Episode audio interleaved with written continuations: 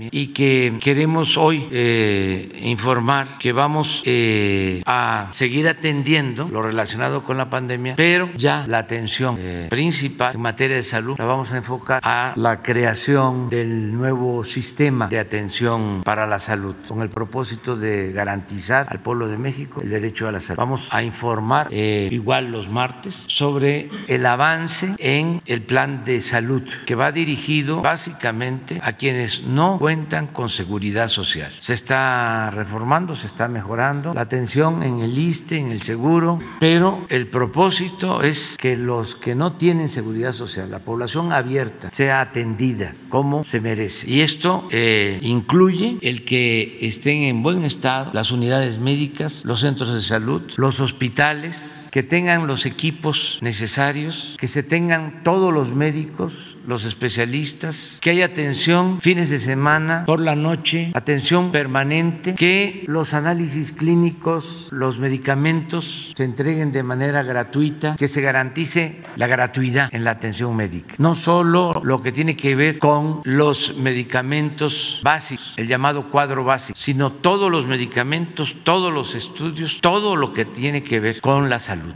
de manera gratuita. Esto también implica abasto suficiente de medicamentos. Ya comenzamos en el estado de Nayarit y se están haciendo inventarios y se está trabajando en 15 estados para tener a partir de este año ya en muchos estados, la mayoría de los estados, ya una atención de calidad en materia de salud. Entonces, aquí vamos a estar informando todos los martes porque vamos a poner en práctica, como lo hicimos con la pandemia, un proceso de acompañamiento en el que participemos todos. Cuando se diga ya están todos los médicos en los centros de salud, en los hospitales de Nayarit, ya tenemos abasto suficiente de medicamentos, es porque aquí se informa y si no es así, la gente de Nayarit, de las comunidades, ustedes como informantes van a poder decir que no es cierto o que no es cierto del todo, que falta. Vamos a llevar a cabo este proceso, se va a iniciar el próximo martes. Hoy termina una etapa que tiene que ver con eh, la atención preferente a la grave pandemia que padecimos, que sufrimos, que nos dejó mucho dolor, mucha tristeza. Vamos a terminar con esa etapa y vamos a iniciar otra, a inaugurar una etapa nueva en materia de salud. De esto nos va a informar el doctor Hugo López Gatel. Y también vamos a aprovechar el día de hoy para dar a conocer los cuatro programas básicos de la Secretaría de Educación Pública. El trato eh, especial, como lo merecen maestras y maestros, nunca más ofenderlos, sino apoyar a las maestras y a los maestros. Ese es un propósito. Lo segundo, mejorar los contenidos educativos, porque queremos una educación humanista, fraterna, no individualista, egoísta. Lo tercero, el otorgamiento de las becas, sobre todo para estudiantes de familias pobres. Que nadie se quede sin la oportunidad de estudiar y que no importe la condición económica o social de los padres,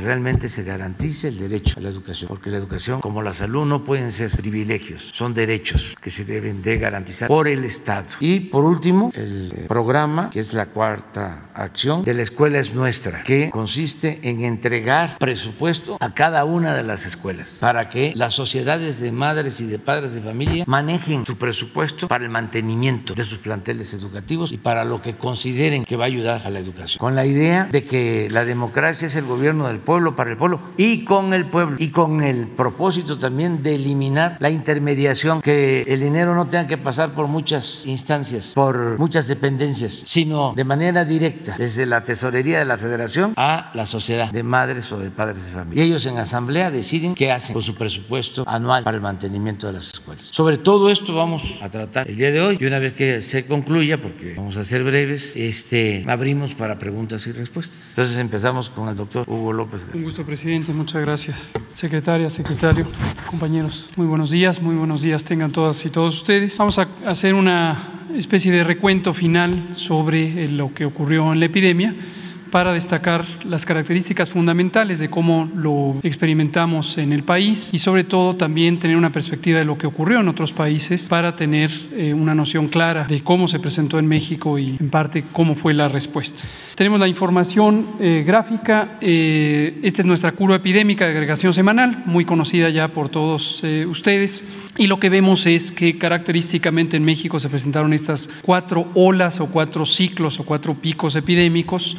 En otras regiones del mundo llegaron a ser cinco, seis o siete. Esto no tiene mayor implicación que la situación de que en cada una de estas oleadas epidémicas hubo una situación de estrés, una situación, por supuesto, de preocupación, pero también de reto para el Sistema Nacional de Salud para poder enfrentar el problema. Esto lo hemos dicho muchas veces, es un hecho conocido y constatado y constatable por todas y todos los mexicanos. Arrancamos la epidemia con un sistema de salud que estaba en ruinas, producto de un desmantelamiento progresivo a lo largo de los últimos 30 o 40 años. Por eso fue crucial arrancar con la posibilidad de reducir la velocidad de contagios con medidas extremas, que en su momento en México le llamamos la Jornada Nacional de Sana Distancia. Esto lo que nos permitió, y esos fueron siempre los objetivos técnicos, fue reducir la transmisión, hacer más lenta la propagación territorial de la epidemia y con ello ganar tiempo para poder poner en funcionamiento unidades especiales COVID conforme fuimos haciendo la reconversión hospitalaria. Como se puede ver en el perfil de la epidemia, el perfil está representado por esta imagen. La primera oleada es una oleada donde la curva epidémica fue sumamente plana comparado con lo que ocurrió en otros países del mundo en esa misma temporada, al inicio de la epidemia, pero también se puede ver de manera muy clara y dramática con la comparación de las otras olas epidémicas sucesivas. La primera ola muy plana, producto de las intervenciones de salud pública que nos permitieron ganar tiempo para poder habilitar los hospitales y atender a todas las personas. Posteriormente tuvimos la oleada de la eh, variante Delta, que fue la más agresiva, como lo mostraré en el dato de mortalidad y de hospitalización, la tercera ola con algunas de las otras variantes y finalmente la oleada de Omicron, que pueden ver fue tres veces más grande que la tercera ola, pero afortunadamente ya estábamos en una alta cobertura de vacunación y la cantidad de hospitalizaciones y de funciones fue considerablemente más baja. En las últimas cinco semanas, como lo revelamos eh, hace una semana, hemos tenido ya una reducción muy sostenida de la epidemia. Llevamos más de tres meses donde tenemos una reducción invariante. Cada vez eh, se mantiene una cantidad de casos mínima. Esto va a ser relevante para considerar cuál es el estado actual de la epidemia y la perspectiva futura. La siguiente, por favor. Como decía, en los impactos importantes o, más destacables, más lamentables también de la epidemia, está la enfermedad grave que aproximadamente en 5% de la población infectada por el virus SARS-CoV-2 se presentó, con la necesidad de hospitalizar a las personas. Y ahí vemos el mismo perfil, cuatro oleadas pero en contraste con los casos, vemos que una vez que empezamos a vacunar en las olas 3 y 4, tuvimos una cantidad, una proporción de personas hospitalizadas sustancialmente menor a lo que ocurrió al inicio de la epidemia. En la sombra de color eh, claro que se ven estas dos gráficas, la de arriba camas generales, la de abajo camas de terapia intensiva, vemos la capacidad hospitalaria que mantuvimos en todo momento y que logramos con la reconversión en las primeras seis semanas de la epidemia. Vean ustedes en el extremo izquierdo de las gráficas cómo teníamos una muy limitada capacidad hospitalaria, pero en seis semanas logramos montar esa capacidad y la sostuvimos a lo largo de toda la epidemia, teniendo prácticamente el doble de camas de lo que en su momento fue necesario utilizar para atender a las personas. En este momento se ha mantenido también muy estable la reducción de la hospitalización, 3% de ocupación en camas generales, 1% en camas de terapia intensiva y en algunas entidades federativas ya varios días consecutivos con ninguna ocupación de las unidades de cuidados críticos COVID. Esto lo que nos permite es identificar también una estabilidad en este impacto tan importante. Y finalmente, respecto al perfil de la epidemia, la mortalidad la situación más delicada, más lamentable de cualquier enfermedad es la pérdida de la vida. Y lo que vemos también es esta característica de que una vez que empezamos a vacunar, logramos llegar a la tercera y sobre todo a la cuarta ola con una población fundamentalmente protegida de los desenlaces que puede proteger la vacuna contra COVID en cualquiera de sus variantes o marcas. Y lo que vemos es que tuvimos una reducción también de la mortalidad que se ha mantenido en estas últimas tres meses, ha reducido diez veces la eh, mortalidad y se mantiene ya en cifras mínimas. Siempre decimos que quede muy claro, aunque fuera una sería muy lamentable, pero en términos epidemiológicos es una reducción muy, muy sustancial. Cuatro defunciones en promedio diario en las últimas semanas. Al final de los cierres semanales llegamos a ocho, pero entre cuatro y ocho el número de defunciones diarias en promedio. Vamos entonces ahora a ver la vacunación. La vacunación, como se sabe, se presentó un programa, una estrategia desde diciembre, el 8 de diciembre de 2020. Iniciamos la vacunación en 2021, eh, bueno, en 2020 de hecho, el, el día de Nochebuena, el 24 de diciembre, y no hemos parado de vacunar, como se ve en esta gráfica, que tiene una línea continua eh, diagonal, en donde es el ritmo que hemos mantenido la vacunación a lo largo de todo este tiempo. Hemos puesto ya casi 200 millones de dosis en 85.8 millones de personas. Esto es tan solo para el esquema primario. Y esto nos ha permitido llegar, la siguiente por favor, a una cobertura general de 87% de la población elegible de 14 años en adelante y para la población adulta de 90%. Esto permite alcanzar un grado de inmunidad poblacional muy muy alto, que es precisamente lo que permite tener una lenta propagación, pero además una protección muy importante contra los desenlaces graves.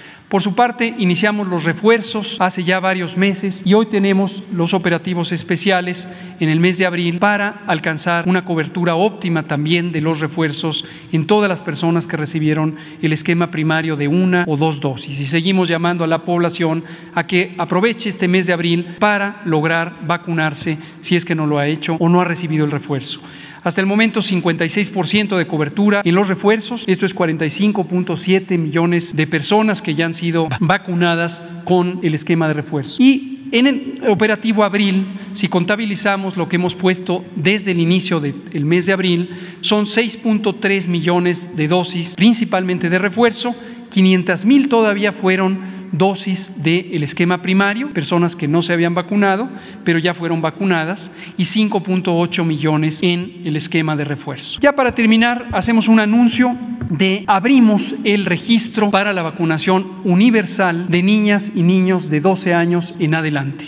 El registro estará abierto a partir de este próximo jueves, 28 de abril y se trata de que no solamente niñas y niños con comorbilidades, como lo hemos venido haciendo desde hace, tres hace cuatro meses y medio, sino también todos los niñas y niños sanos de 12 años en adelante ya van a ser disponibles las vacunas para que las reciban. Cobertura universal a partir de los 12 años.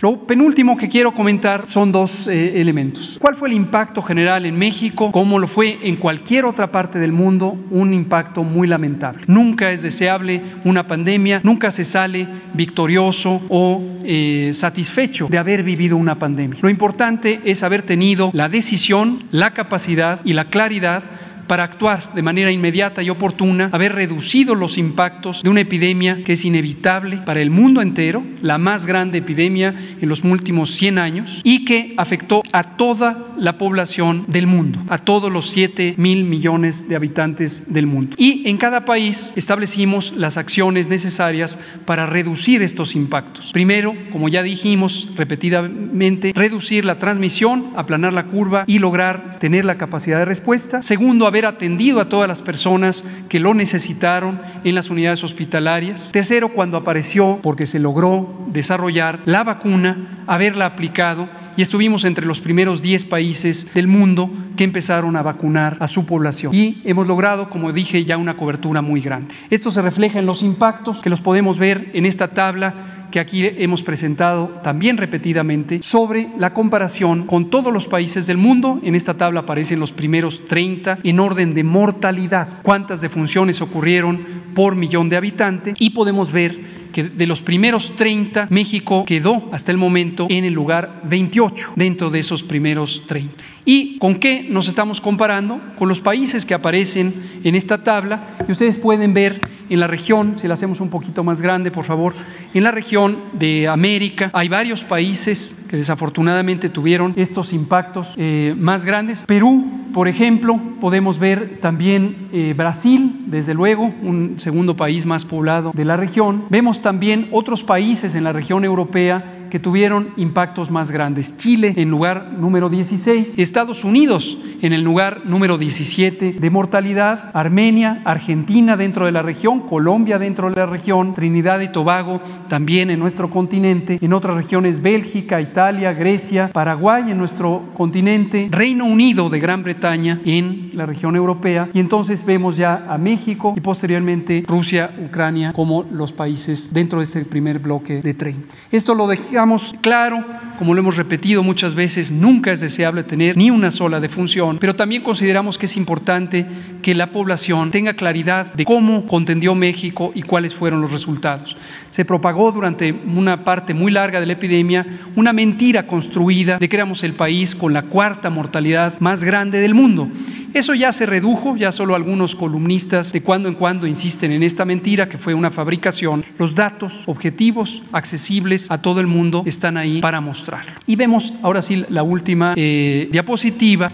La Organización Mundial de la Salud analiza ya desde hace varias semanas cuáles pueden ser las perspectivas de esta epidemia. ¿Cuándo ya podemos decir que ya no estamos en un estado epidémico? En algún momento tenemos que decidirlo y tiene que ser con bases científicas, con bases técnicas. Esto es importante porque COVID-19, el virus SARS-CoV-2, no se va a ir de la humanidad como no se ha ido casi ninguno de los virus respiratorios que han causado epidemias, incluida la influenza. Y tenemos que transitar ya del estado epidémico que nos mantiene con una serie de medidas especiales que afectan a múltiples aspectos del bienestar social de las personas, de las comunidades, de los pueblos, de los países, a un estado de vivir con el virus en sus características. Este estado técnicamente le llamamos estado epidémico, eh, estado agudo. Y al estado prolongado le llamamos estado endémico, es decir, ya vivir con el virus. Para los virus respiratorios, característicamente, hay fluctuaciones, hay cambios. Durante la temporada de calor bajan los contagios, durante las temporadas de frío suben los contagios. Influenza es el modelo más característico y es muy probable que COVID-19 empiece a comportarse de esa manera, con veranos de baja transmisión y otoños, inviernos de transmisión más importante. Pero así viviremos. En la medida en que tengamos tengamos una alta inmunidad de la población, los impactos serán menores. La Organización Mundial de la Salud analiza algunos criterios y los comentamos aquí, son estos cuatro criterios que permitirían identificar la posibilidad de reconocer el fin del estado epidémico. Y vemos en corchetes en esta misma imagen cuál es la situación actual de México, que es la que acabo de comentar. Primer criterio es una alta capacidad de respuesta. Nosotros mantuvimos el doble de camas disponibles en todo momento y ahora tenemos una ocupación menor al 2% promedio de las unidades COVID. Tenemos una alta capacidad de respuesta. Alta cobertura de vacunación. En población adulta hemos logrado 90%, en promedio tenemos 87% para la población elegible, alta cobertura de vacunación, alta inmunidad poblacional. Muy pocos fallecidos, ya dijimos en promedio menos de 4 diarios y muy pocos casos reconocibles, menos de 300 diarios en todo el país. Entonces, con base en estos criterios, aunque todavía están por formalizarse por parte de la OMS, podemos identificar que en México estamos ya cerrando el ciclo epidémico y transitando a el estado endémico. Y por tanto, y esto es lo último que comento, como acaba de decir el presidente, el pulso de la salud también cambia de fase. En su momento cerramos las conferencias vespertinas como una necesidad de información diaria. Hoy estamos cerrando esta información con ciclos en la conferencia matutina. Publicaremos el boletín informativo ya con periodicidad semanal y por supuesto el trabajo detrás de la cortina sigue vigente. Las unidades de salud pública del país nos mantenemos activos para vigilar el curso de esta y cualquier otra epidemia y cualquier situación relevante. Muchas gracias. Buenos días, señor presidente. Buenos días, integrantes de gabinete, compañeros, medios que nos acompañan y aquellos que nos ven a través de los diversos medios de comunicación. Vamos a dar eh, información acerca del ingreso de las instituciones educativas después de lo que fue el periodo de vacacional. En este se ha logrado el siguiente impacto, son 241.730 instituciones educativas, 29.349.470 estudiantes y en lo que se refiere a nuestros compañeros maestros tenemos una presencia de 2.211.630. Cabe señalar que, insisto, mi reconocimiento a todas y a todos los que integran la comunidad escolar, porque gracias a su participación y a su compromiso ha sido posible que se logre con éxito este regreso a, clases para terminar lo que es el ciclo escolar y que sé que venimos con toda la intención y con la buena disposición de mejorar cada día lo que se refiere a la educación. Además, esta mañana también presentaremos algunos de los avances en materia de educación que la Secretaría de Educación Pública realiza para favorecer a todas y todos los integrantes del sistema educativo nacional. Partimos de que la nueva escuela mexicana no puede ser estática. Su dinamismo requiere de un nuevo paradigma en donde el reordenamiento que llevamos a cabo es producto precisamente del diagnóstico, del consenso y de los acuerdos entre los diferentes protagonistas del sector educativo. Aquí los puntos que vamos a tratar, como ya decía nuestro señor presidente, es precisamente eh, los cuatro factores, que es la atención con respeto, con respeto y justicia a quienes son la parte fundamental, que son los maestros. Y esto se ha dado en esta administración, partiendo desde lo que es lo, laboral, que ahorita los compañeros van a comentar sobre basificaciones, así como también la atención que tuvieron en el proceso de vacunación. Recordemos que fue el tercer sector que fue como prioritario dentro de esta administración así como también el profesionalismo y la consideración en todas las, las eh, tomas de decisiones que se están generando en los cambios que hablamos del currículum. Segundo factor que es actualizar los contenidos de libros de texto. Eh, les comentaba, no solamente los docentes han participado y a los quienes los agradezco y a las autoridades educativas, sino también ha, habido compañeros académicos, académicas, han existido de eh, participación social, así como también algo muy importante son los que integran las diferentes secretarías de esta administración, porque algo que nos ha pedido nuestro presidente es que exista esa coordinación y esa transversalidad entre todos los que integramos la misma. Tercer factor va a ser lo que es el otorgamiento de becas, que efectivamente se orienta a estudiantes eh, que tienen la mayor necesidad, porque la intención es que no exista ese, esa atención a los que más lo necesitan, la gente, los niños pobres o las comunidades pobres. Y por último, el mantener en buen estado lo que son las instituciones, que es el programa de la escuela es nuestra, que aquí yo sí quiero aprovechar para agradecer mucho al señor presidente porque nos pidió que hiciéramos un gran esfuerzo en ese análisis y en esa propuesta para integrar en eh, componentes como es horario ampliado y como es alimentación dentro del programa de la escuela es nuestra y que además, bueno, ahorita lo comentará la maestra, pero algo que se me hace muy importante es que no solamente se va a aumentar el número de escuelas beneficiadas, sino también se va a aumentar el monto que se le da a cada institución. Y eso precisamente es como resultado de una buena administración, de algo que el presidente nos ha pedido, que es el, garantizar atención primero a los necesitados a través de un programa de, de austeridad, de una buena atención a las finanzas y creo que eso ha dado como resultado este logro que ahorita lo van a ver y que es muy bueno para nuestras escuelas, sobre todo para nuestros niños. Gracias, señor presidente, por ese esfuerzo y bueno, le pido a los compañeros ya procedan a dar su información. Muchas gracias. Buenos días a todas y todas, señor presidente, señora secretaria, señor secretario. En sus eh, cuatro ejes transversales en materia de política educativa, ya lo mencionó el señor presidente, la propia secretaria, las condiciones laborales del del magisterio, decirles a todos ustedes que se construyó un nuevo marco normativo que elimina el carácter punitivo de la reforma educativa del 2013. En su artículo tercero, constitucional se reconoce el papel fundamental de las maestras y maestros en el sistema educativo nacional y desde luego en el proceso de transformación social. Esto da pie a la creación del sistema para la carrera de los maestras, de las maestras y maestros, en el que se prioriza a través de convocatorias la admisión, promoción y reconocimiento del personal educativo a través de procesos de selecciones públicos, equitativos, transparentes e imparciales se abroga la Ley General del Servicio Profesional Docente y se emite la Ley General del Sistema para la Carrera de las Maestras y Maestros. En ese sentido, se privilegia el derecho de las maestras y maestros de acceder a un sistema integral de formación retroalimentado por evaluaciones diagnósticas. Hay un respeto irrestricto de la permanencia de las maestras y maestros, eliminando el carácter punitivo de la ya comentada reforma educativa del 2013. Al igual, de igual manera, se fortalece a las instituciones públicas de formación docente a través de planes y programas de las escuelas normales que damos prioridad en la prelación para los egresados de dichas escuelas.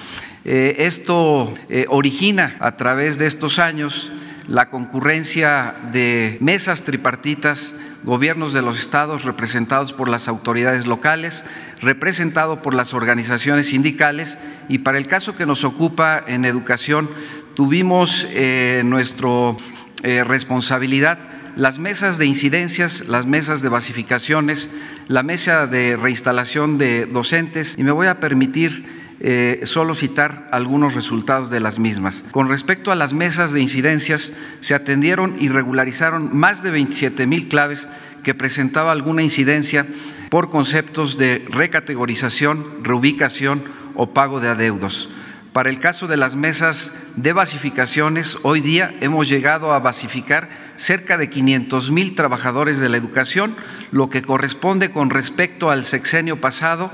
En solo tres años hemos duplicado el esfuerzo y la tendencia al cierre del ejercicio 2022 tenemos eh, diagnosticado personal susceptible de basificar del orden de 135 mil personas más. Es decir, que al cierre de este año estaremos eh, basificando alrededor de 650 mil eh, personas, trabajadores de la educación. Con respecto a la mesa de reinstalación de docentes, se reinstalaron 1.057 docentes cesados por la aplicación de la hoy derogada Ley General de Profesionalización Docente. De igual manera, citar que varias secretarías de Estado concurrieron a dichas mesas por eh, mencionar la Secretaría del Trabajo y Precisión Social en la mesa de situación sindical en la que eh, se privilegió eh, los procesos democráticos al interior de la vida sindical, buscando democratizar aún más estos procesos en su desarrollo. La mesa de presos políticos que correspondió a la Secretaría de, de Gobernación, en fin, eh, desde luego citar aquí la negociación del pliego nacional de demandas presentado por el CENTE, una organización, un eh, franco aliado de la educación para este país. Al igual que la CENTE, los amigos de la coordinadora tuvieron, eh, hemos tenido mesas tripartitas de trabajo y continuamos en el ejercicio de las mismas. Eh, se han promovido la mayor participación de los procesos a través de convocatorias, se admitieron cerca de 600 mil participantes y continuamos en esa ruta de trabajo. Desde el 2019, eh, las y los trabajadores de la educación han recibido un incremento salarial superior al índice inflacionario.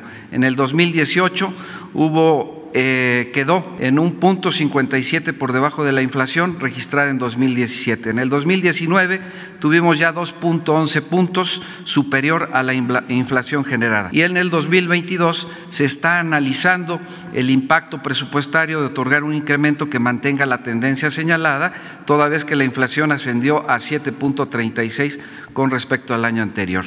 Eh, el estímulo a la jubilación es una tarea que es una constante en la vida del sector educación. Hemos privilegiado eh, con recursos importantes al interior de las entidades federativas y una demanda de apoyos que las entidades federativas reclaman es el proceso de la federalización de la nómina de educación estatal.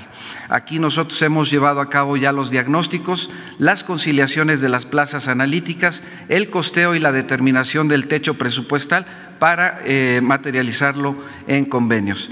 Decirles que la Federación asume el control de la nómina educativa estatal y apoya su financiamiento liberando para ello a los estados de una presión de gasto, dando certeza y oportunidad en el pago de los trabajadores. Eh, en resumen, lo ya mencionado por el señor presidente en, al inicio de esta conferencia, la dignificación de las maestras y maestros se hace patente en el gobierno de la República, traduciendo el discurso en beneficios directos de los trabajadores de la educación. Muchas gracias. Con su permiso, presidente, con su permiso, compañeros. Permítanle mandar un fuerte saludo al colectivo de docentes, bibliotecarios y promotores de lectura de todo el país. La nueva escuela mexicana y la reforma educativa del año 2019 no solo implicaban revalorizar al magisterio en un plano laboral. Sin lugar a dudas, mejorar la condición económica de los docentes es básico, pero si esto no se acompaña con un nuevo modelo educativo que contemple a los maestros y maestras como líderes de su comunidad, la cuarta transformación no habrá colmado la expectativa magisterial y habremos continuado con el proceso de privatización, estigmatizando a los docentes. Como nuestro presidente señaló en días pasados, con la participación de 556 maestras y 65 pedagogos, se han elaborado los contenidos de 97 libros de texto de primaria y telesecundaria. Justo ahora, 641 docentes esperan ansiosos continuar con el diseño de la nueva familia de libros de texto. Esta cantidad nos podría llenar de orgullo, pero en la Secretaría de Educación Pública en general y en la Dirección General de Materiales Educativos en particular, reconocemos que esa cifra es un deslucido ejercicio de retórica porque cada uno de esos materiales en menor o mayor medida, así como el desarrollo de la práctica docente en todo el país, continúan con un modelo educativo neoliberal. Sin duda, tanto la SEP en este periodo de transformación, algunos colectivos magisteriales, así como las autoridades estatales, han buscado contrapesos para aliviar la agresividad de dicho modelo educativo. Sin embargo, lo decimos alto y claro, no aceptamos que la Conalitec siga gastando el dinero público como lo realiza desde los años 90 en libros de texto que continúen el modelo de educación neoliberal y por ello hemos diseñado diferentes estrategias para que esto no siga así. Como resultado de tres años de reingeniería en esta institución burocratizada y deshumanizada, la actual Secretaría de Educación Pública, a través de la Dirección General de Materiales Educativos, los normalistas, las escuelas pedagógicas, la Subsecretaría de Educación Superior, el CONACID, las universidades interculturales, la Dirección General de Diseño Curricular y los gobiernos estatales, convocaron a más de un millón de personas a participar en asambleas informativas desarrolladas del 31 de marzo al 1 de abril, donde se discutió el tema. Repito con claridad y exactitud, un millón dieciséis mil ciento noventa personas integrantes de la comunidad educativa, los pueblos indígenas, afromexicanos, la comunidad académica universitaria, niñas, niños, adolescentes, familias, sectores de la cultura y las artes, así como organizaciones de la sociedad civil en todo el país asistieron a las asambleas. Para magnificar esta cifra, recuerden que en el ciclo 2020-2021 se tenían registrados 1.209.998 docentes en toda la educación básica. De esta magnitud fue la convocatoria a las asambleas informativas, llegando a todos los estados del país y desarrollándose en lugares tan emblemáticos como en la comunidad zapatista de la realidad en Chiapas. Como imagen, como ven en la imagen, recibimos más de 200 mil este, eh, documentos con sugerencias de los docentes, los cuales ya fueron sistematizados y se entregaron a las áreas los resultados de dichos análisis. Estos ejercicios derrumbaron el prejuicio que aseguraba cómo los docentes mexicanos solo servían para quejarse de su precariedad laboral, pero que ignoraban de cuestiones básicas en pedagogía, reprobados en todo lo que implicara su labor educativa. Hoy la SEP, hasta en sus funcionarios más conservadores, tuvieron que aceptar que el magisterio mexicano tiene la capacidad para diseñar los libros de texto y el modelo educativo que el país requiere, porque solo ellos tienen el pulso de lo que acontece en cada una de las miles de aulas en todo el país. Por favor, observemos este pequeño video como ejemplo de dichos ejercicios. En 2022 continúa la transformación educativa del país. En un proceso sin precedentes, la Secretaría de Educación Pública convocó al Magisterio Nacional a participar en foros regionales en siete estados y 32 asambleas para el análisis del plan y programas de estudio, así como para el rediseño de los libros de texto gratuitos para la educación básica. Es fundamental que la propia Secretaría de Educación Pública tenga un acercamiento con nosotros para poner sobre las mesas esta nueva propuesta curricular. Fundamental conocerla todos, apropiarnos de ella pero sobre todo comprenderla para que realmente se pueda implementar. Participaron 330.710 docentes en la modalidad presencial y 669.651 a través de plataformas digitales. Presentaron sus propuestas, opiniones, planteamientos y comentarios sobre el currículo de nivel básico. Que es enriquecedor el hecho de estar con diversos eh, actores de la, de la vida educativa y que entre todos estemos construyendo este nuevo modelo educativo. Del total de participaciones, 39% correspondieron al plan y programas de estudio estudio, 31 a valoraciones generales del magisterio, 21 a integración de modelo curricular y 9 al rediseño de los libros de texto gratuitos. ¿Qué es lo que se habla en cuanto a las orientaciones didácticas, entre los diálogos? Reconocer educación inicial como parte, como eje medular de la educación básica, eh, realmente es un gran logro. Para robustecer este proceso, se realizaron cinco diálogos temáticos para la construcción de la propuesta curricular de la educación básica, en el que participaron 15.829 representantes de los distintos sectores sociales. Esta fase se desarrolló con el acompañamiento de la comunidad académica, pueblos indígenas y afromexicanos, niñas, niños, adolescentes y sus familias, sector cultural e integrantes de organizaciones de la sociedad civil. Los docentes, por primera vez en la historia, son parte de la construcción curricular. Demostraron que su experiencia, liderazgo, formación, capacidad y compromiso con su labor están al servicio de niñas, niños, adolescentes y jóvenes. Gracias. Con tu participación logramos la transformación educativa del país. Muchas gracias, docentes de todo el país. Termino.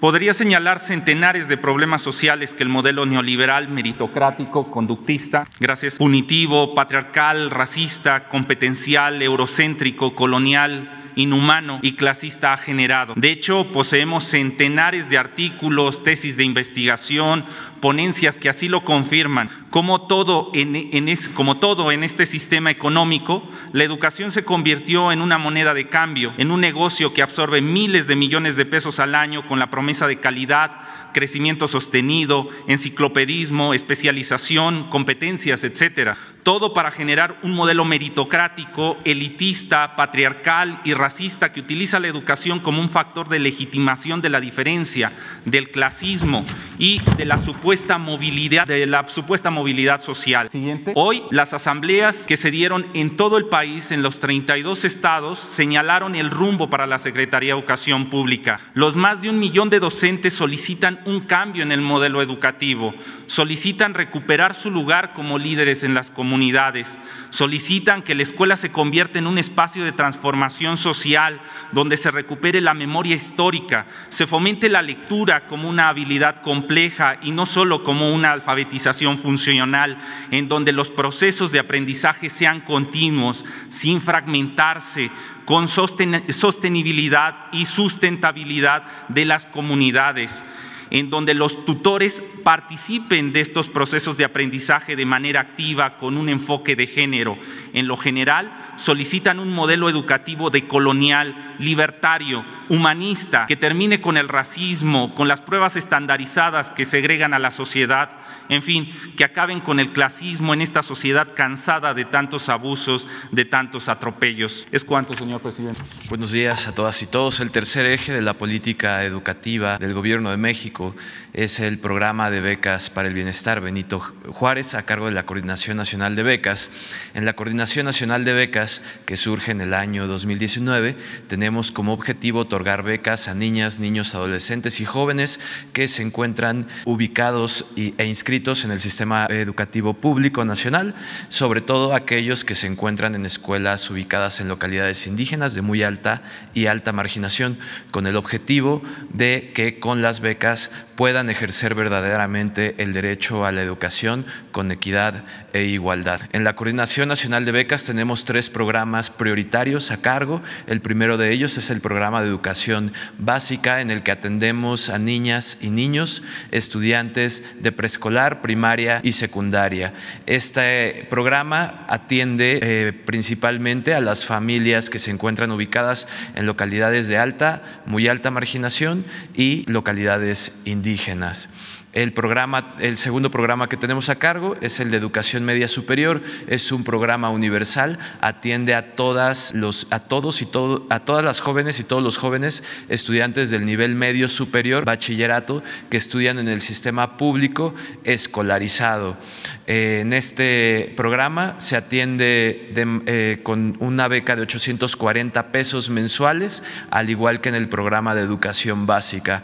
Por último, tenemos el programa de educación superior que atiende a eh, estudiantes del nivel licenciatura o técnico, o técnico superior. En este programa atendemos principalmente a, a los jóvenes que estudian en universidades rurales, rurales indígenas, en, ubicados en localidades de alta y muy alta marginación. En este programa se otorga una beca de 2.450 pesos mensuales. La siguiente, por favor. Estos son los datos del primer cuatrimestre del año. En el programa de educación básica atendimos a 5.6 millones de niñas y niños de todo el país con una inversión social de poco más de 12 mil millones de pesos.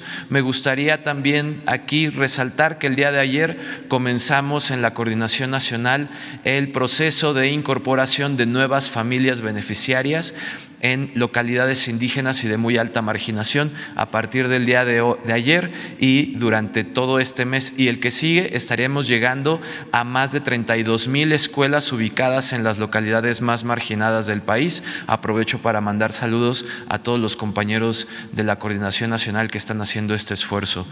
En el programa de educación media superior llegamos a cuatro millones de beneficiarios en los primeros cuatro meses del año con una inversión de más de 13 mil millones de pesos. Por último, en el programa de educación superior se atendieron a 406 mil universitarios con una inversión de 3 mil millones de pesos. Cabe resaltar que también el día de ayer se abrió nuestro sistema único de beneficiarios para los jóvenes de licenciatura que son eh, informados que pueden participar en la convocatoria de jóvenes escribiendo el futuro. Sería cuanto. Muchísimas gracias. Con su permiso, señor presidente, secretaria, secretario, buen día a todas y a todos. Eh, continuando la presentación y reiterando lo que menciona el señor, el señor presidente y la, señorita, la señora secretaria, eh, procede a informar sobre los avances de la próxima estrategia de trabajo para el fortalecimiento de esta iniciativa, de ver del programa de la escuela es nuestra. En seguimiento puntual a lo informado eh, en el informe de gobierno del señor presidente, es de suma importancia recalcar que la atención del programa se enfoca en destinar recursos a la renovación, ampliación, mejora de la infraestructura escolar y su equipamiento. No obstante, en este año se integra la posibilidad del uso del apoyo para el establecimiento de un horario extendido y servicio de alimentación de manera directa a madres y padres de familia a fin de promover un mejor aprovechamiento para favorecer la salud y generar un desarrollo integral en las y los estudiantes en zonas con históricos rezagos y carencias.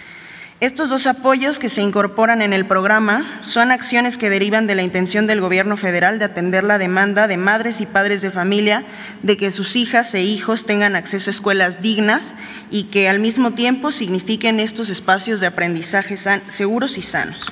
La siguiente, por favor. En este año, el programa incrementará entre un 20 y 33 por ciento los montos otorgados con base en el número de alumnas y alumnos que conforman la matrícula de cada escuela, como podemos observar en la gráfica, el subsidio que se daba a comunidades escolares con un rango de 2 a 50 estudiantes aumentará de 150 mil pesos a 200 mil pesos. En las escuelas con un rango de 51 a 150 estudiantes, el apoyo económico asignado era de 200 mil pesos y crecerá a 250 mil pesos.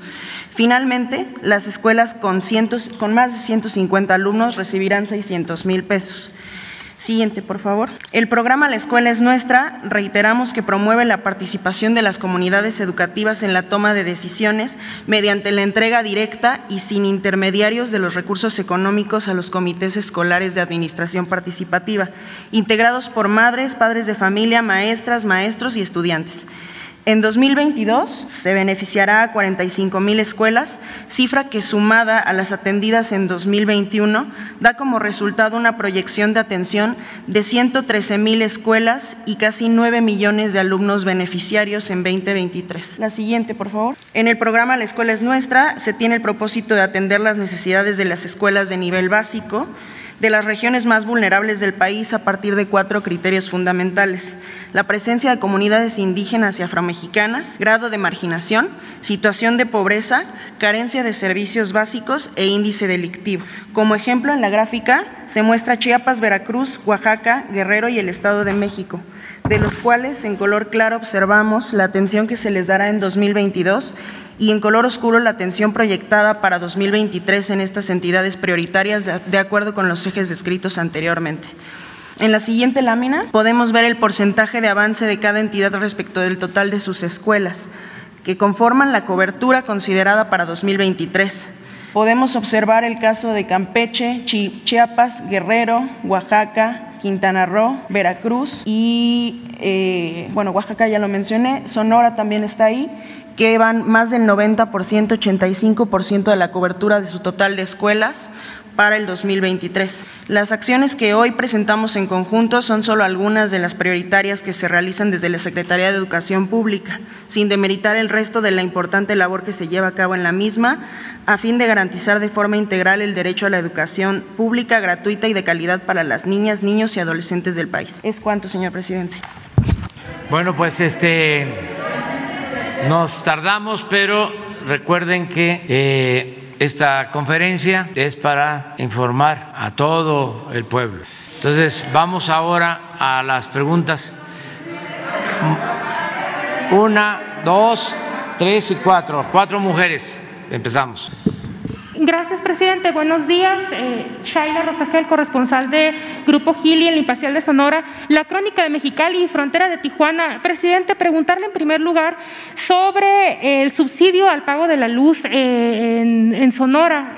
preguntarle si se va a, dar este subsidio eh, que, aplica del primero de mayo al 31 de octubre por las altas temperaturas, que cada año se, se va renovando. El gobernador Alfonso Durazo anunció que ya, ya está gestionando este subsidio ante la CFE y preguntarle eh, qué se requiere o, cómo se podría hacer para que este subsidio no quedara sujeto a renovación eh, anual, eh, sino que ya fuera permanente en estas temporadas donde pues sí sube bastante el consumo en Sonora. Bueno, tenemos el compromiso, esto aplica para todo el país, de no aumentar el precio de la luz, para decirlo con claridad, no va a aumentar en términos reales el precio de la luz. No ha aumentado ni va a aumentar el precio de la luz. Por eso la importancia de la defensa de la Comisión Federal de Electricidad. Por eso la importancia de poner un hasta aquí a la privatización de la industria eléctrica. Gracias a la participación de la gente, a la conciencia de nuestro pueblo, estamos recuperando la Comisión Federal de Electricidad. Y esto nos ayuda mucho porque no es la mano invisible del mercado la que fija los precios sino aquí un Estado con dimensión social es el que decide sobre los precios de la luz en este caso. Entonces, en general, no va a haber aumento de precios en términos reales en la luz. De todas maneras, de todas formas, no desperdiciemos eh, este recurso que se obtiene con mucho esfuerzo y también que se eh, logra a partir de eh, extraer bienes, eh, en algunos casos no renovables, de nuestra madre naturaleza. Entonces, cuidemos este recurso, ahorra un poco, apaga un foco. Este, no hay que ser insensibles, insensatos, hay que tener conciencia sobre esto. desde nuestros padres se la pasaban apagando la luz. Entonces, eso hay que tenerlo muy presente. En el caso particular de Sonora, continúa el apoyo, es decir, el subsidio, para que no haya aumento en esta temporada de eh, calor en Sonora y en otros estados del país. Y vamos a buscar la manera de que quede ya establecido por escrito para que esté quien esté en el gobierno, ya no haya necesidad de estos acuerdos especiales que autoriza la Secretaría de Hacienda. Pero vamos a analizarlo para ver qué podemos hacer. ¿Se podría pensar en ampliarlo, por ejemplo, para abril? Eh, en este, por ejemplo, esta temporada ha habido 43 eh, grados eh, centígrados y hay gente que no tiene dinero para pagar el, recibo tan caro, entonces se aguanta y está con el abanico ¿no? y está esperando mayo.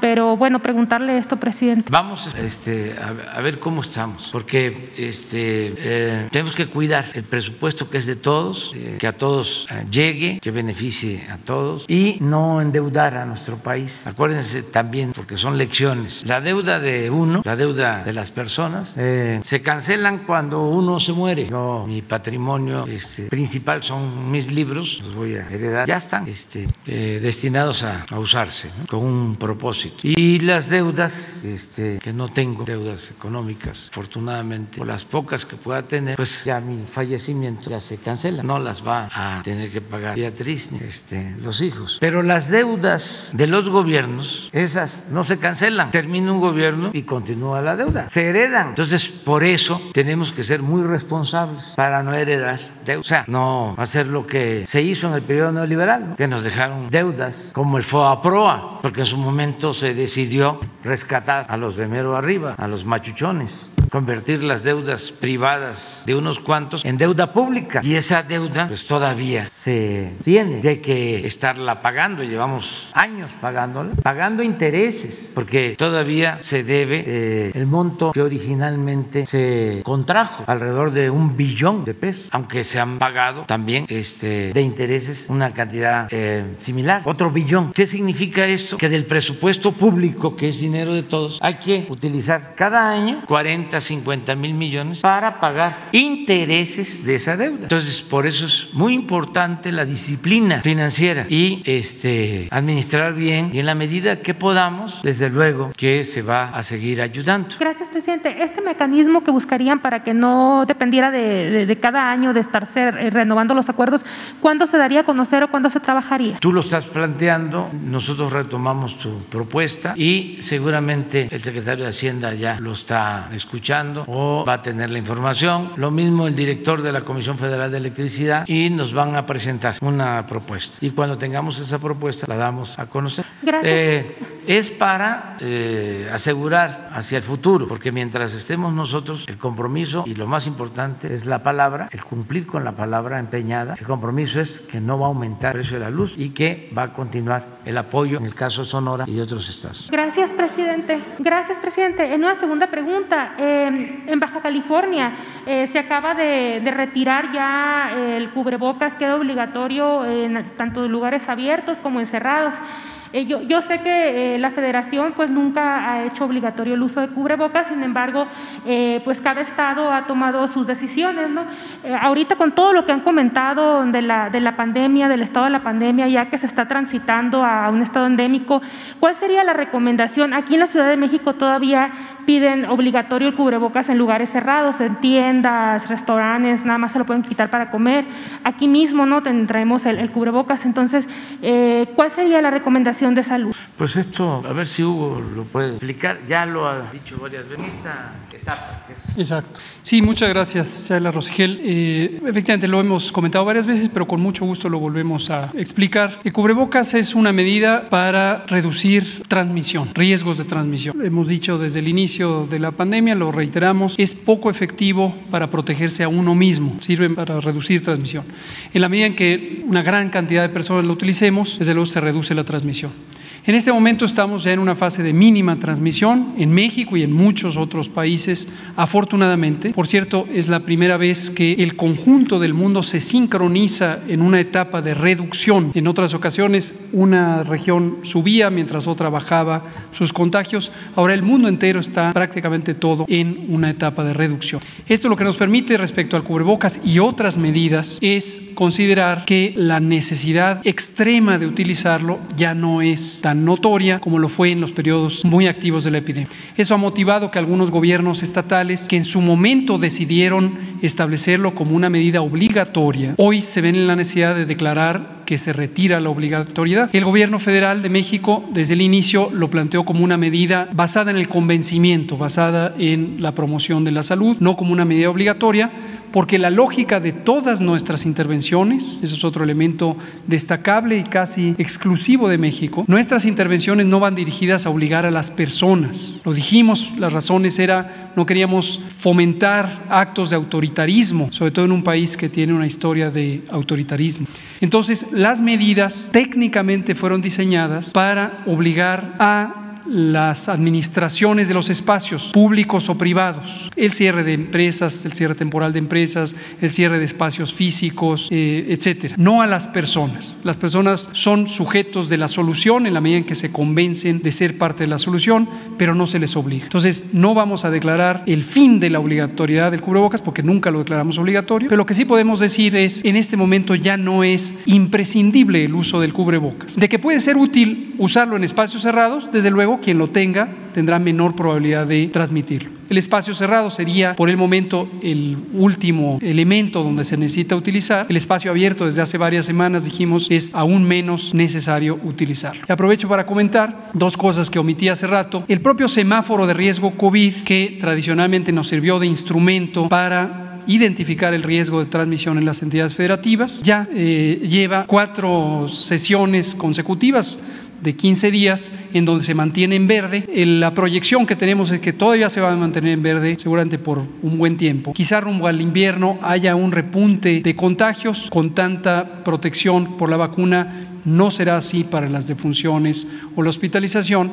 Entonces, también hemos decidido que el semáforo de riesgo ya no se emitirá, el del primero, este que está vigente, termina el primero de mayo, ya no lo emitiremos. Y lo segundo es el lineamiento de seguridad sanitaria en los campos de trabajo que emitimos cuando entramos a la fase de nueva normalidad, que contempla una serie de indicaciones. Eh, también va a emitirse una nueva versión. Quitamos varias cosas que fueron definitivamente de muy poca utilidad, como los tapetes sanitizantes, los túneles, etcétera, que siempre recomendamos no utilizar. Y ahí está también algunas recomendaciones sobre el cubrebocas en este mismo sentido. Entonces, eh, recomendaría, doctor, eh, porque bueno, eh, lo hacen obligatorio en los lugares, aquí por ejemplo en la Ciudad de México, si entras a, una, a un centro comercial, a una tienda, si no traes el cubrebocas te lo piden, ¿no? es, es, obligatorio, si no, no entras. Entonces, ¿cuál sería la recomendación? Con la publicación, gracias por precisarlo, con la publicación de este nuevo lineamiento, ya está listo el documento técnico, pasa a revisión de la Oficina Jurídica de la Secretaría de Salud. En su momento, quien tiene la autoridad para emitirlo es el Secretario de Salud y se publicará en Diario Oficial la notificación de la nueva versión. Y en esa nueva versión ya quitamos ese carácter eh, restrictivo o obligatorio de uso en los espacios de uso público, privados de uso público o espacios públicos netamente. Pero se anunciará cuando ya se emita, seguramente en muy pocos días. Muchas gracias. Compañera, compañera. Gracias, presidente. Dalila Escobar de Atiempo.tv.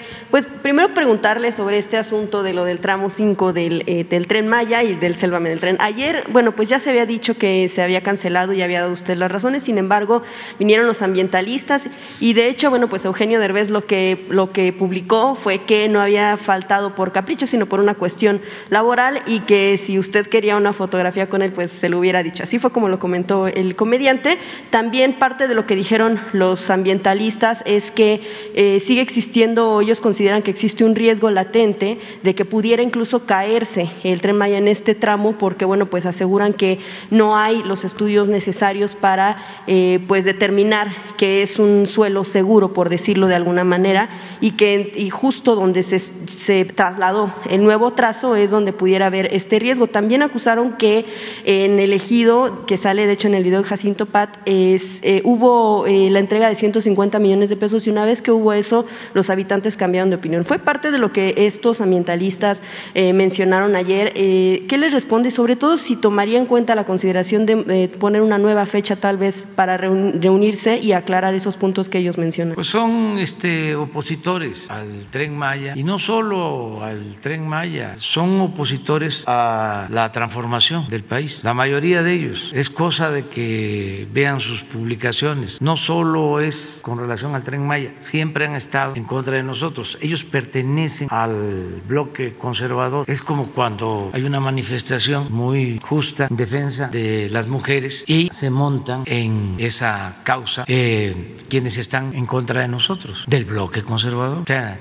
derechos humanos, eh, defensas de las mujeres que pues todos estamos defendiendo a las mujeres, evitando abusos a mujeres y desde luego lo extremo que es el feminicidio. Todos los días trabajamos para eso. Este eh, medio ambiente eh, y en todo están porque lo que quieren es detener el avance de la transformación, porque ellos son conservadores. La palabra, el término, el concepto conservador es eso, mantener el statu quo, conservar, y nosotros queremos transformar. Ese es el fondo. Y pues eh, son artistas con este, poca dimensión social, pueden ser muy famosos, pero no tienen este, amor por el pueblo. Se preocuparon en este, ser exitosos, pero le dieron la espalda durante mucho tiempo a los humildes, a la gente pobre. Se quedaron callados cuando saqueaban al país impunemente y de repente pues se convierten en paladines de la defensa del medio ambiente o de otras causas. Los intelectuales orgánicos, lo mismo. Es una vergüenza. Pues. Lo de Aguilar Camín, que me insulta, me llamó,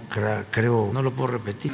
Este, pero hay constancia este, pues chumela cada rato. Ayer la señora Denise Dresser, eso sí, ponlo, está interesante para que vean el nivel, lo que está eh, originando este movimiento, porque yo estoy seguro que mucha gente tenía una idea distinta de la señora Dresser, como tenía una idea distinta de Aguilar Camín o de Krause o de Chumel o de Loré de Mola, pero ahora, como son tiempos de definiciones, pues muchos están mostrando el cobre. Yo estoy seguro que este quienes eran simpatizantes de la señora. Sí, ya los niños están en la escuela, entonces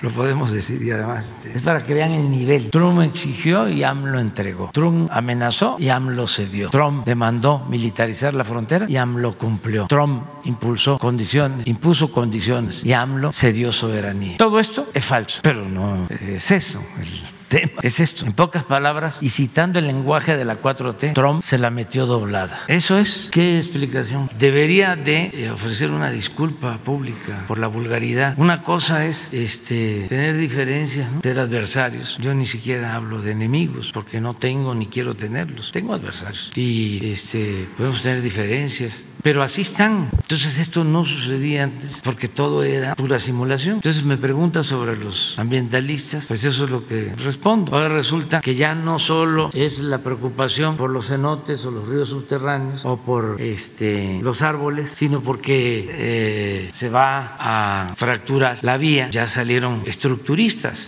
ingenieros estructuristas. ¿Usted respondería que eh, justo en, el avance de las obras nunca encontraron un riesgo de que pudiera eh, pues derrumbarse en algún punto ya de este nuevo trazo? No, pues era eh, lo que decían cuando los segundos pisos. El mismo Salinas de Gortari salió una publicación porque en una ocasión una columna este, se construyó porque estaba en el proyecto para reforzar y él salió a declarar de que este, estaba tan endeble el segundo piso que ya se le estaba apuntalando para que no se cayera. Salinas de Gortari. Entonces imagínense eh, cómo nosotros vamos ni a destruir la naturaleza, eh, ni afectar el medio ambiente, y tampoco hacer una obra eh, que vaya a ocasionar una desgracia. Hay ingenieros, este, especialistas, no solo los coordinadores del proyecto, las empresas tienen ingenieros especialistas. Ya en el informe que se presentó eh, se da a conocer cuántos biólogos están trabajando en el proyecto, cuántos arqueólogos. ¿Tienes el dato? ¿Por qué no lo pones? ¿Van a dar a conocer las manifestaciones de impacto ambiental? Sí, todo, este, no tenemos nada que ocultar, pero eh, debe quedar claro que este, ellos eh, no eh, actúan de buena fe, son otros sus propósitos, es que son como los amparos para que no se construyera el aeropuerto Felipe Ángeles, es lo mismo, y los intereses que siempre están ahí detrás, porque muchas de esas asociaciones eh, reciben financiamiento de particulares y hasta de gobiernos extranjeros, 105 en materia ambiental, y por el lado de los, los rescates arqueológicos, 292 arqueólogos, y van a venir aquí, eh, director de antropología, Diego Prieto, también María Luisa Albores, a informar sobre esto. Y toda la información que soliciten quienes están en contra del tren Maya eh, la van a tener. No tenemos nada que ocultar, absolutamente. Gracias, presidente. En un segundo tema eh, que tiene que ver con asuntos de violencia en contra de las mujeres. marzo en, en, sí pues ha sido un mes muy violento en este, en este sector. preguntarle, bueno, pues más allá de eh, las causas que originan la, pobreza, que son causas distintas a las que originan la misoginia, ¿qué es lo que ha encontrado el gobierno federal a, más de tres años de gobierno de las causas que se puedan dar en torno a que se sigan dando estas cifras en aumento de desapariciones de mujeres, de feminicidio, de violación, etcétera? ¿Qué es lo que usted considera que algo no ha funcionado en la sociedad mexicana? Para que, eh, diferenciando la pobreza de la misoginia, algo no está resultando bien para las mujeres? Pues yo siento que el problema, la falla de origen, es el modelo imperante durante mucho tiempo. Creo que eh, se dejaron de promover principios, valores, se quiso mm, eclipsar todo el sistema de vida inspirado en nuestras culturas, en nuestras grandes civilizaciones, eh, por un sistema materialista, individualista, egoísta, lo que aquí mencionó Marx Arriaga en el enfoque este, eh, neoliberal de la educación. Eso en lo formal. Y entonces eh, la pérdida de valores culturales, morales, espirituales, aparejada a la falta de oportunidades, al empobrecimiento, a la desigualdad, pues ocasionó, nos llevó a una decadencia. Fue un proceso de degradación progresivo. Eso es una decadencia. Entonces hizo crisis. ¿Y qué es lo que se tiene que hacer? Pues cambiar completamente ese modelo como lo estamos haciendo y que no sea eh, el dinero, lo material, lo básico, el triunfar a toda costa, sin escrúpulos morales de ninguna índole, el evitar la desintegración de las familias. O el papel que se cree que deben de tener las mujeres dentro de la sociedad. Sí, pero eso eh, se tiene en nuestras tradiciones, eh, en nuestras costumbres, en nuestras culturas. Lo que pasa que eso se quiso hacer a un lado. Se promovió un modelo distinto, consumista, en donde eh, cuánto tienes, cuánto vales y la Cheyenne APA. Entonces hay que eh, regresar a infundir principios, valores. Por eso es la transformación y eh, todos tenemos que contribuir. Yo eh, escribí en mi último libro sobre cómo la Ciudad de México llegó a ser una de las ciudades de más consumo de artículos de lujo en el mundo. Y al mismo tiempo, y en ese libro puse el ejemplo de un alto funcionario de la pasada administración del gobierno federal que obtuvo mucho dinero, mucho dinero. De, de repente su esposa con el ayudante, un oficial de la Marina, eh, planean asesinarlo para quedarse con la herencia. Pero posiblemente pensaron que los familiares del funcionario pues también iban a pelear por la herencia o a exigir la herencia. Y entonces deciden matarlos a todos. Y la señora eh, reúne en su casa para una comida a su esposo, a los hermanos de su esposo, a su suegra, y llega un comando y los mata a todos. Imagínense el nivel de descomposición social. Y esto aplica en muchos otros casos lamentablemente. ¿Por qué? Me preguntas, ¿no? Esta actitud, en este caso, por la ambición, por un modelo orientado a lo material. Nosotros lo que queremos es que se pueda aceptar de que solo siendo buenos podemos ser felices. Por eso hablamos de una república amorosa y por eso hablamos de que la felicidad no se obtiene solo con bienes materiales, con dinero, con títulos. Los títulos, aquí lo mencionábamos. A ver, si llegaste al nivel de posgrado, si eres doctor, pues estamos viendo el modelo con la señora Andrés, eh, la fama, no, la felicidad es estar bien con uno mismo, estar bien con nuestra conciencia, estar bien con el prójimo. Entonces, nosotros lo que estamos impulsando, lo más importante de todo, no solo es el bienestar material, sino el bienestar del alma. Y se podrá decir, sí, sí, sí, sí, pero eh, ¿cómo se detiene el feminicidio? Pues se detiene así, con una sociedad mejor. Esa es la base. Es como cuando nos preguntaban, ¿cómo van a resolver el problema de la violencia? Y hablábamos, hay que atender las causas que originan la violencia, que no haya tanta pobreza, que mejoren los salarios, que haya empleos, que se atienda a los jóvenes. Sí, sí, sí, sí, sí, sí. Pero eso lleva mucho tiempo. No, no, no, no, no. Ya, ya, ya. ¿Qué van a hacer? Eh, porque esa era la excusa. No se atendían las causas porque llevaba mucho tiempo. Si nosotros no hubiésemos iniciado con los programas de bienestar, pues estaría peor la situación de inseguridad y de violencia. Aún cuando no hay corrupción y no hay impunidad para nadie. Y el que comete un delito es castigado. Pero aún con eso, lo que ha ayudado más es la atención al pueblo. En del tema de la atención en el asunto también de violencia y desapariciones, las madres buscadoras, al menos, hay, bueno, hay muchos estados, pero también, por ejemplo, en el caso de Sonora, han insistido en poder reunirse con usted. Si bien es cierto que pudieran ser en algunos momentos atendidos por la Secretaría de Gobernación, la Subsecretaría de Derechos Humanos, lo que ellas dicen es, eh, y lo que usted planteaba con otros grupos, temas ambientalistas, demás, del contacto directo, de qué tiene que aprenderle el Estado a estas mujeres que ellas mismas han tenido que salir a buscar a sus hijos y los han encontrado, hijos, hijas, eh, si usted les daría en algún momento audiencia, porque cuando va a Sonora a veces, bueno, pues lo vemos también en, pues atendiendo asuntos de béisbol, que es un asunto que usted menciona que es atender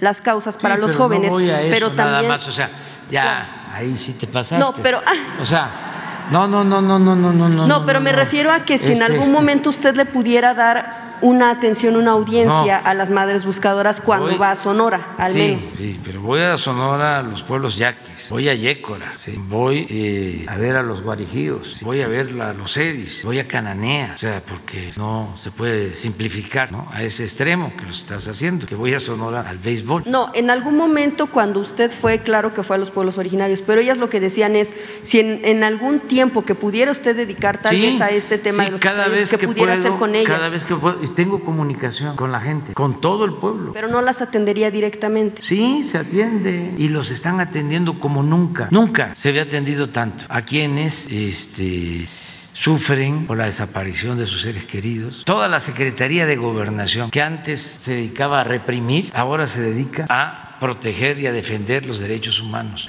Pero es muy difícil que yo convenza a eh, los mm, conservadores, a los fifís y a los que estaban acostumbrados a medrar al amparo del poder público, porque ya no hay eso. Antes este, a todas las asociaciones se les daba dinero, no se resolvió el problema, no se atendían las causas, sino era que nadie hablara, era un sistema de control y de manipulación. Pero bueno, tampoco me puedo quejar, este, porque afortunadamente hay personas, millones de mexicanos conscientes y nos están dando su apoyo y nos respaldan. Otros no, pues, estamos viendo, pero es una élite eh, de conservadores y reaccionarios que tienen diferencias con nosotros, no solo por cuestiones económicas. Podría entender que para no dejar de hablar de este personaje, lo de De Mola, pues sí, las diferencias tienen que ver con lo económico. Oiga, presidente, Porque, permíteme, este, pues, por eso sus departamentos. Otros casos es por su conservadurismo, no solo es lo económico. En el caso de la señora Dresser no es un asunto económico, no, es que es muy conservadora, reaccionaria, eh, y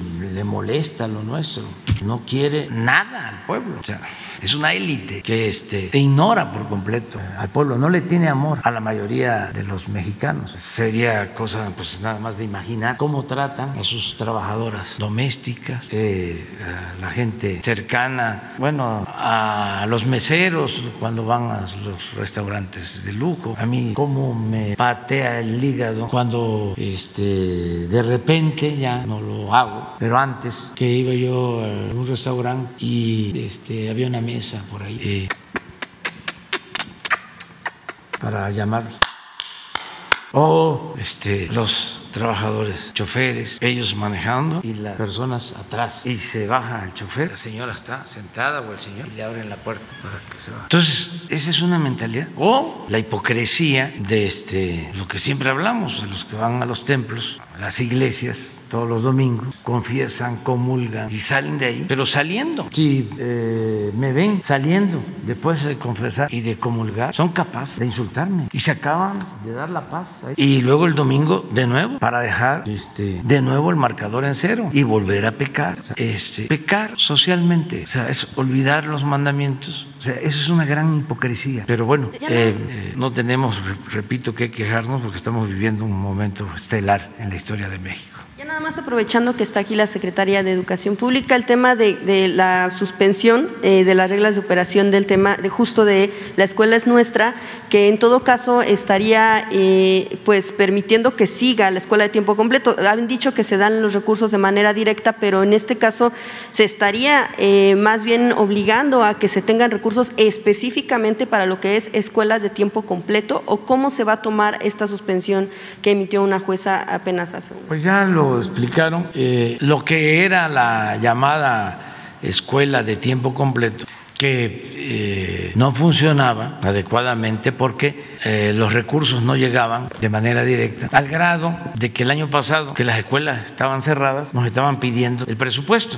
Y se supone que era para pagar a maestros que estaban más tiempo impartiendo clases o para darle de comer a las niñas y a los niños. Y las escuelas estaban cerradas porque fue un acuerdo arriba. Es un poco lo de las estancias infantiles. Es el mismo programa que este, en este esquema neoliberal privatizador eh, daban concesiones al que tenía eh, este, una palanca para eh, recibir un dinero del gobierno y albergar o cuidar en una llamada estancia infantil a niños y a niñas sin seguridad. El modelo este... Mm, lamentable, triste, de la guardería ABC, la privatización de eh, estas estancias infantiles. Entonces, ¿qué dijimos? Le vamos a entregar a las madres estos apoyos y que ellas decidan qué hacer directo. Y así lo hemos hecho. Pero los opositores nuestros, pues, que eran los que impulsaban esto, sí, se inconformaron. Bueno, lo de la escuela de tiempo completo es parecido. Entonces, ¿qué es lo que ahora se está haciendo? Para empezar, eh, teóricamente se beneficiaba a 26 mil escuelas de tiempo completo. El año pasado, solo la escuela es nuestra fueron más de 60 mil, o sea, tres veces más. Y ahora van a ser 45 mil más. Vamos a llegar este año a 105 a 110 mil planteles. Originalmente hablaron de que la escuela de tiempo completo iba a ser para las comunidades y para los pueblos y para las colonias donde se necesitara eh, que se quedaran los niños porque las madres iban a trabajar. Resulta de que no estaban la mayoría de las escuelas en eh, las comunidades, los pueblos más pobres, sino donde había más más influencia del gobierno y de las organizaciones sindicales. Entonces, ¿qué se está ahora haciendo? Ahora eh, se va a dar más recursos a las sociedades de madres y padres de familia y ellos van a decidir si quieren este, pagarle a los maestros y que ellos estén pendientes de que vayan los maestros eh, más tiempo y lo mismo en el caso de los alimentos. Ya está, ya lo explicó en una lámina. A ver, en la primera lámina de la escuela es nuestra. No, la primera, esta, horario extendido y servicio de alimentación. Bueno.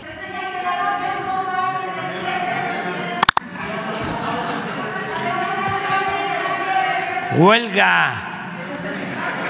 Huelga.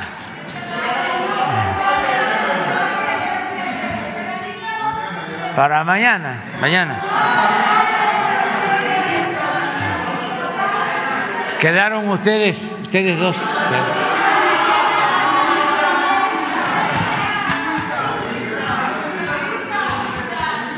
Este.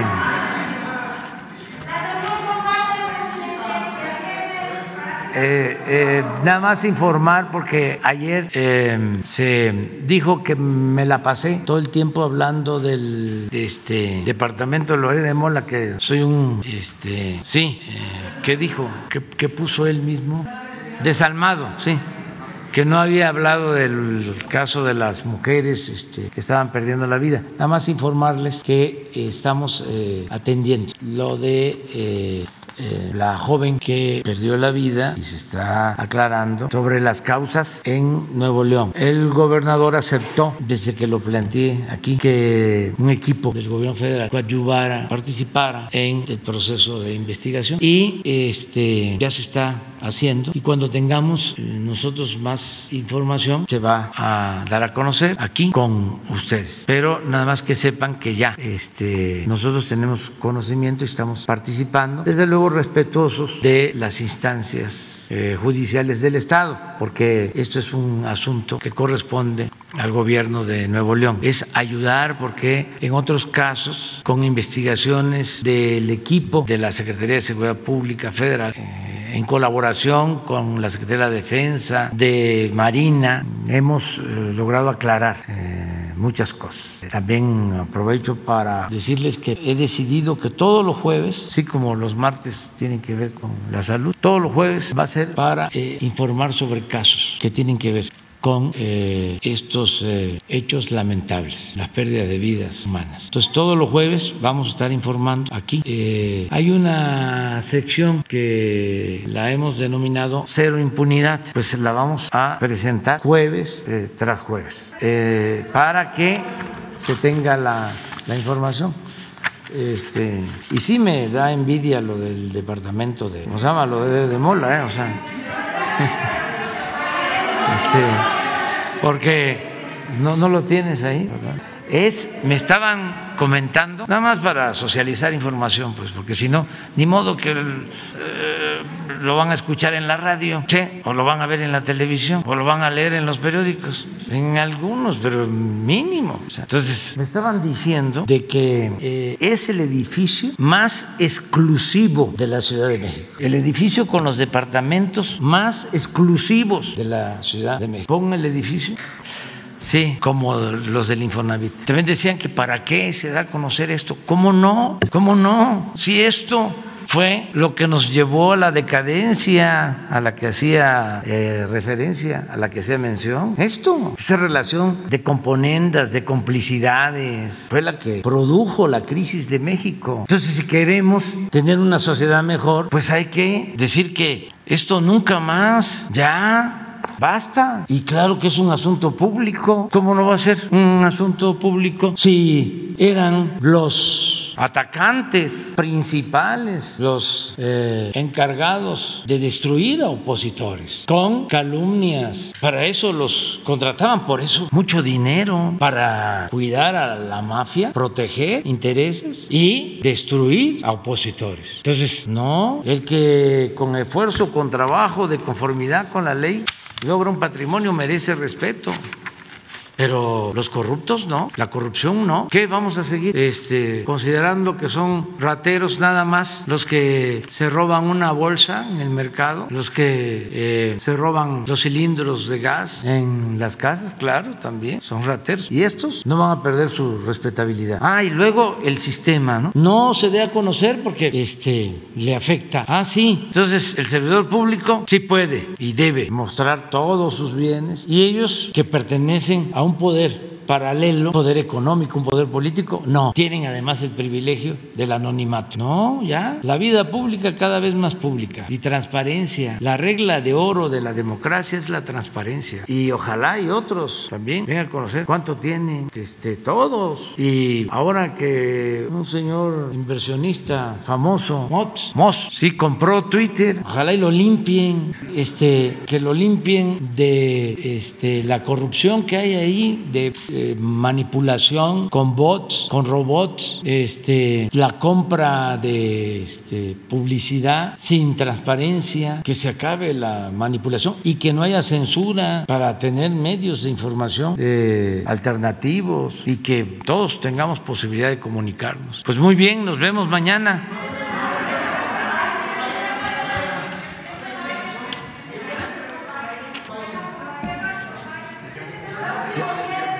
Ah, sí, vamos a hablar por teléfono con el presidente Biden el viernes, creo que a las 12 del día.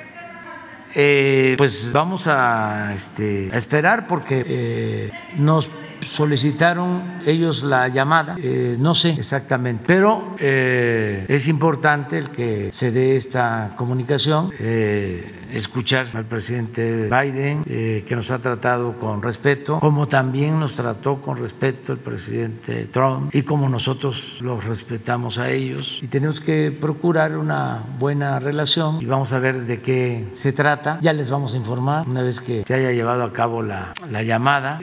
lo cierto es que no, no, sé cuál es el propósito. Creo que eh, es una llamada para eh, compartir puntos de vista y creo que esto ayuda mucho. Puede ser en tema migratorio, puede ser lo que está sucediendo en Rusia con Ucrania, puede ser lo de la cumbre de las Américas. Eh, hay varios asuntos que estamos tratando juntos o que cada quien tiene su opinión, pero nos escuchamos y nos respetamos. Entonces, el ya les decimos qué se trató. Muchas gracias.